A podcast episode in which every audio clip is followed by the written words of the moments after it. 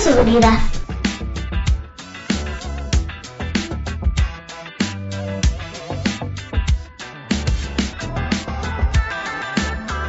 Hola, ¿qué tal amigos? Buenos días. Nuevamente aquí transmitiendo desde Radio Seguridad y TV Seguridad.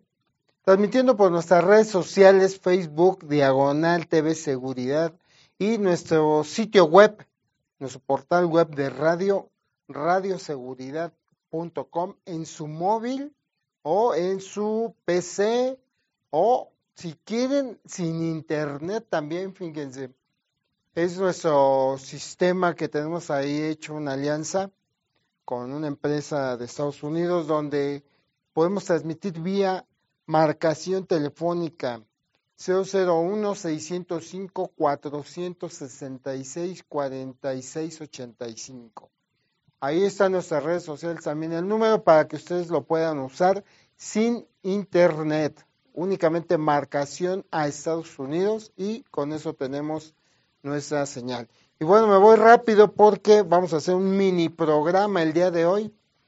Y no quise dejarlo pasar porque creo que es importantísimo que cada uno de nosotros comprendamos qué es lo que está sucediendo aquí en nuestro país con este nuevo cambio de gobierno o con este nuevo gobierno más bien que pues nos vino a cambiar muchas cosas y el detalle es que muchos o no queremos, o no sabemos, o no podemos, o no le entendemos cómo cambiar.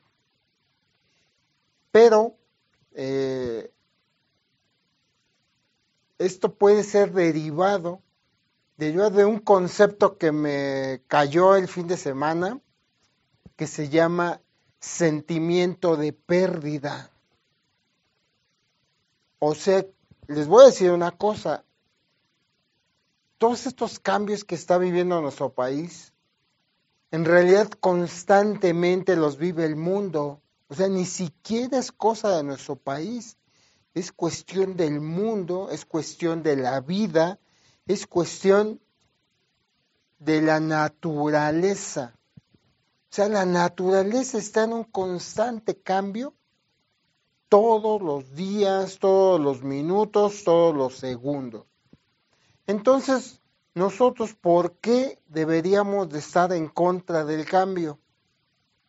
¿O por qué deberíamos de tenerle miedo al cambio?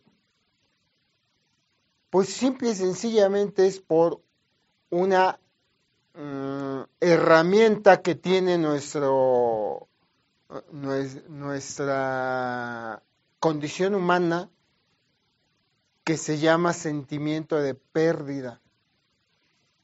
Y eso es, digo, hemos hablado un poco de, de la neurociencia y tomando en cuenta la cantidad de años que tiene el ser humano eh, en el planeta, rápido podemos contar unos 10 mil pero hay quien habla desde mucho antes, se va a millones de años, ¿no? Donde todas esas herramientas, todas esas herramientas de, de este, que en un momento nos sirvieron para, para la supervivencia, a, a, veces hoy nos están causando un pequeño ahí, este, pues atorón, un escollo, un pues un, pequeño este, bache en el cual nos estamos atorando. Y este sentimiento de pérdida es, es una de las defensas que tenemos para cuidar nuestras cosas.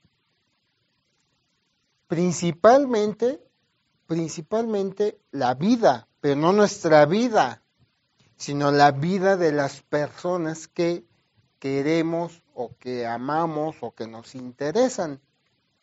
Ese sentimiento de pérdida es el más fuerte que hay eh, hablando emocionalmente en nuestro este, en, nuestra vida emocional. Inclusive hay quienes dicen o manejan que la pérdida de la pareja es el dolor, el dolor más fuerte que tiene cualquier ser humano. Hablando obvio en general, habrá sus excepciones, quien a lo mejor le duela mucho más la pérdida de un hijo, la pérdida de una madre, la pérdida de un padre. Bueno, es más la madre, ¿verdad? Bueno, aquí en México parece que sí, pero en, muchos psicólogos se han manejan este concepto de la pérdida de la pareja como la pérdida más grande que el dolor más grande que se puede tener. En resumidas cuentas, pues es una especie de lógica porque pues ese es el complemento, el complemento de, de la persona o sea, como dicen por ahí románticamente, ¿no? Su otra media naranja. Entonces, partiendo de esa, de, esa condición emocional, que es la, la, el sentimiento de pérdida, nosotros reaccionamos de muchas maneras, cuidando a la, a la persona, eh, procurándola, ayudándola, este, etcétera, etcétera, que, tenga un bienestar, ¿no? Pero ¿qué pasa cuando la perdemos? O cuando no se pierde a la pareja en sí, sino al vecino, al amigo, al compañero de trabajo, al, al pariente, o sea, entramos en una angustia, en una angustia porque ya no lo vamos a ver, porque ya no va a estar con nosotros. Entonces, ese sentimiento de pérdida es el que en muchas otras circunstancias también, también vuelve a salir nuevamente.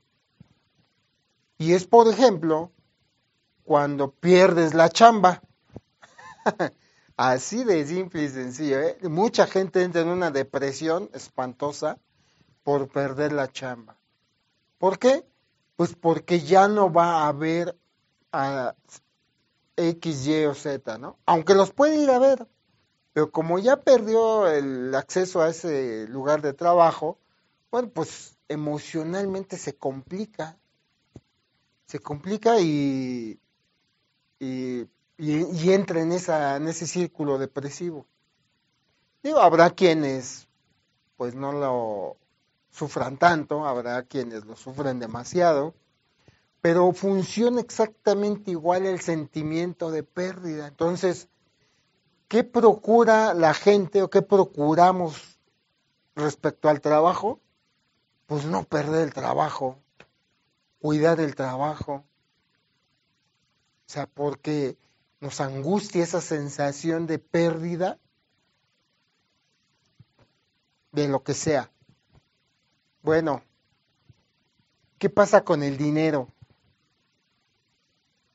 Cuando tú traes en, tu cartera, no sé, vamos a, vamos a ponerlo así a, nuestro nivel ¿eh? de aquí.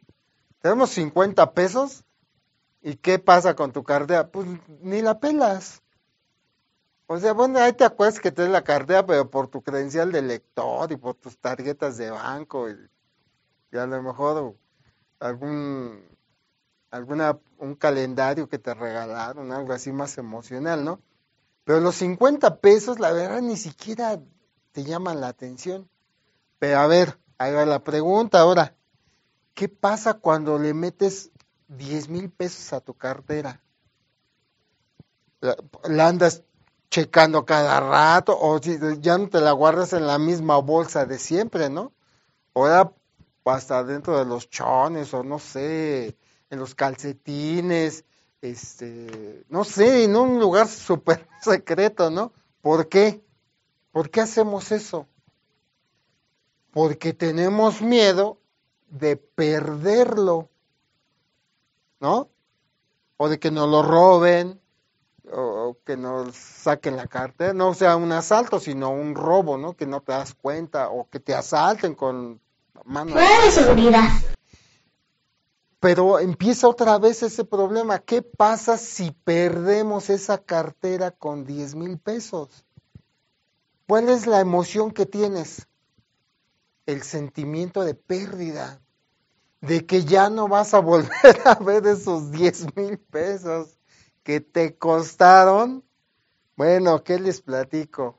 Lo que les haya costado, ¿no? Pero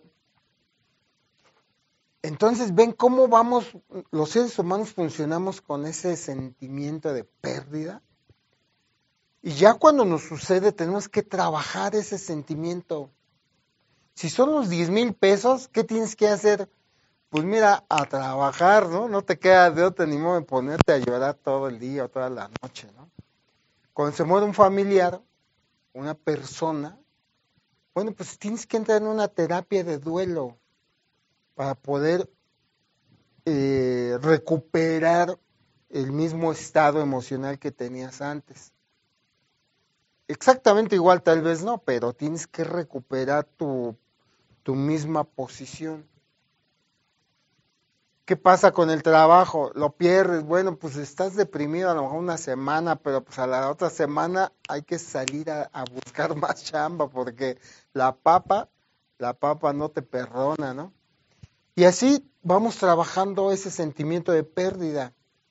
Entonces, ¿qué pasa ahora con nosotros los mexicanos, con este cambio que nos está proponiendo este nuevo gobierno? No queremos cambiar. ¿Por qué no queremos cambiar? Porque sentimos que estamos perdiendo algo, algo con lo que habíamos vivido mucho tiempo, por lo menos por lo menos 36 años, ¿no? Entonces, todos estos años que vivimos con este sistema de vida, que no es sistema político, no es sistema económico, no es sistema social, es todo junto, es un sistema de vida. Estábamos todos acostumbrados a qué? Pues a que te pasabas un alto y pues le dabas 50 pesos, ¿no? 100 pesos. Y ahora, ahora poco lo, vas a, lo haces igual. Hasta miedo te da, ¿no? Pero es ese cambio al que reaccionamos al cambio. El ser humano nunca quiere cambiar. Esta es la otra paradoja de nuestra vida. Estamos inmersos en un sistema en un universo que está cambiando todos los días. Cada segundo, cada minuto se está expandiendo, no sabemos ni a dónde vamos, pero nuestra planeta Tierra, nuestra galaxia, va caminando a miles de millones de kilómetros por hora. Nosotros no lo sentimos, claro, pero se va moviendo a, miles de kilómetros por hora o, o miles de años luz, ¿no?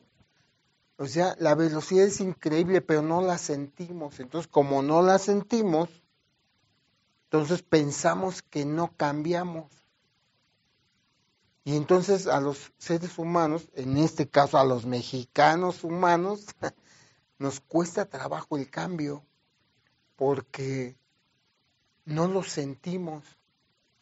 Y ahorita que nos están haciendo el cambio nos duele, nos pesa, porque va en contra, en contra de eso que ya teníamos establecido, que era lo que nosotros habíamos aprendido a vivir.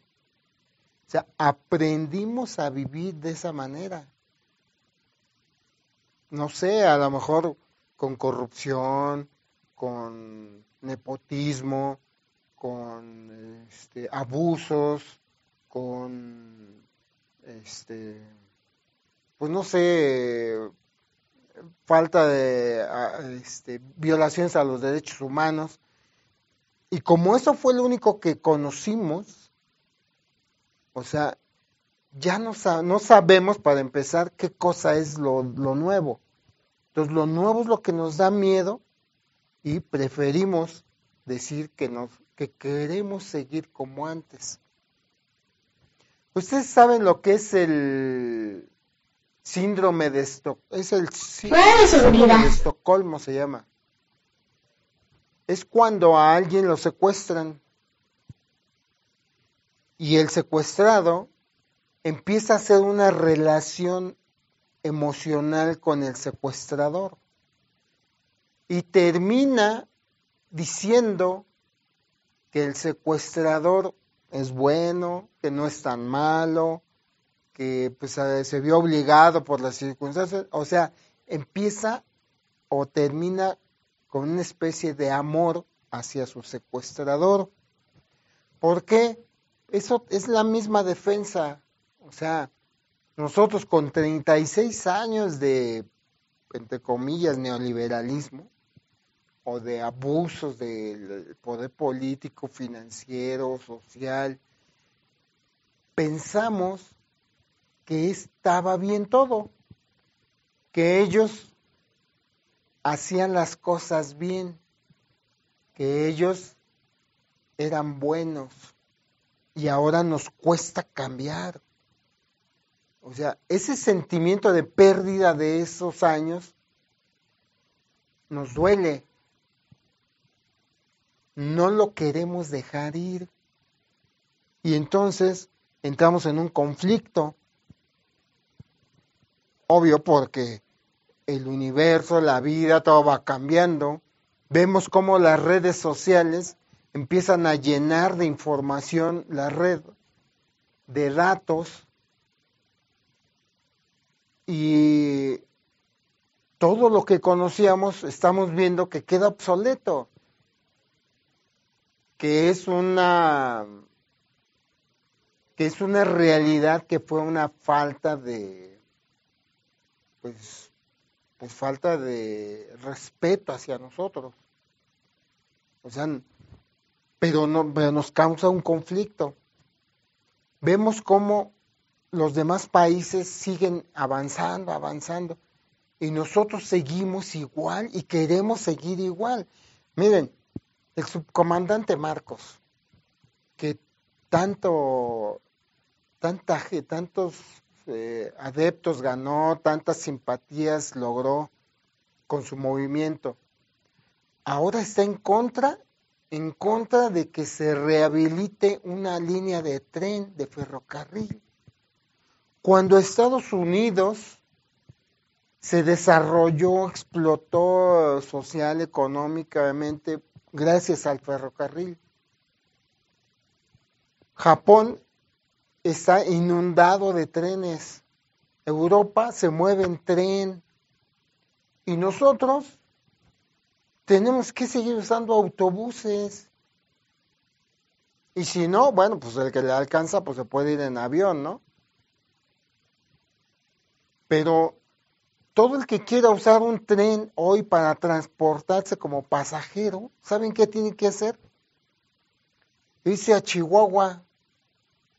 Es el único tren que existe en México, el Chepe. Es el único tren de pasajeros que tiene nuestro país. Y el subcomandante Marcos sigue su eh, concepto romántico de la lucha. O sea, no está mal, pero tenemos que aprender a cambiar. Y él está en ese sentimiento de pérdida donde se, obvio que se tiene que perder una parte, porque vas a ganar otra parte también. O sea, es, está en ese conflicto. Es un conflicto el que tiene, porque él mismo sabe que esa derrama que va a llegar, pues sí, va, a traer eh, cantidades increíbles de dinero y de inversión. Pero sí, también va a traer afectación, eso lo sabemos todos. Bueno, les pongo otro ejemplo. Cuando ponen una línea del Metrobús, todos los vecinos de donde va a pasar la línea, todos sacan sus mantas, no al Metrobús. Todos. Ah, y cuando ya el Metrobús corre por ahí, es una derrama increíble de beneficios. Y ya no ponen sus mantas. Sea, ya ponen sus manitas porque ya les está cayendo mucha lana. O sea, son vías de comunicación. Pero no lo vemos así por esa pérdida. Y así mismo, así mismo, muchos mexicanos estamos actuando hoy con este nuevo paradigma político, económico, financiero, social. O sea, pensamos que estábamos mejor antes, pero porque nos da miedo el futuro, no porque estemos comprobando que el futuro va a ser malo. Al contrario, en un año, en un año, el peso sigue fortalecido, la inversión extranjera no ha caído, como ya lo leíamos anteriormente, ¿no? El aeropuerto que se canceló, pues no afectó gran cosa. Y la expectativa de nuestro país sigue siendo muy positiva. Entonces, ¿qué pasa? Que estamos reaccionando mal al cambio. Estamos reaccionando con miedo, miedo a la pérdida. Pero eso hay que trabajarlo igual que como cuando perdemos una persona. Igualita. O sea, tenemos que entender que esto debe de ser una temporada de duelo, donde tenemos que sí pues, sentarnos, tranquilizarnos, llorar, llorar. A lo mejor muchos es lo que les hace falta, ¿no? Llorar ese antiguo régimen político que teníamos. Les hace falta llorarlo, porque no aprovecharon, desde Salinas de Gortari hasta Enrique Peña Nieto, no se aprovechó. Se aprovecharon ellos, pero no se aprovechó para haber creado un sistema político de vanguardia en el que todos, todo el país estuviera caminando hacia adelante.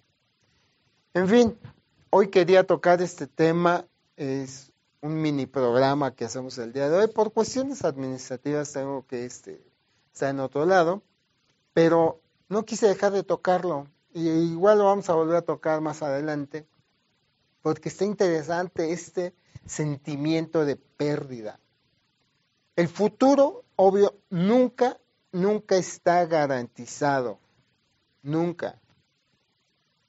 Lo único que tenemos seguro, pues, es el pasado pero el pasado ya pasó.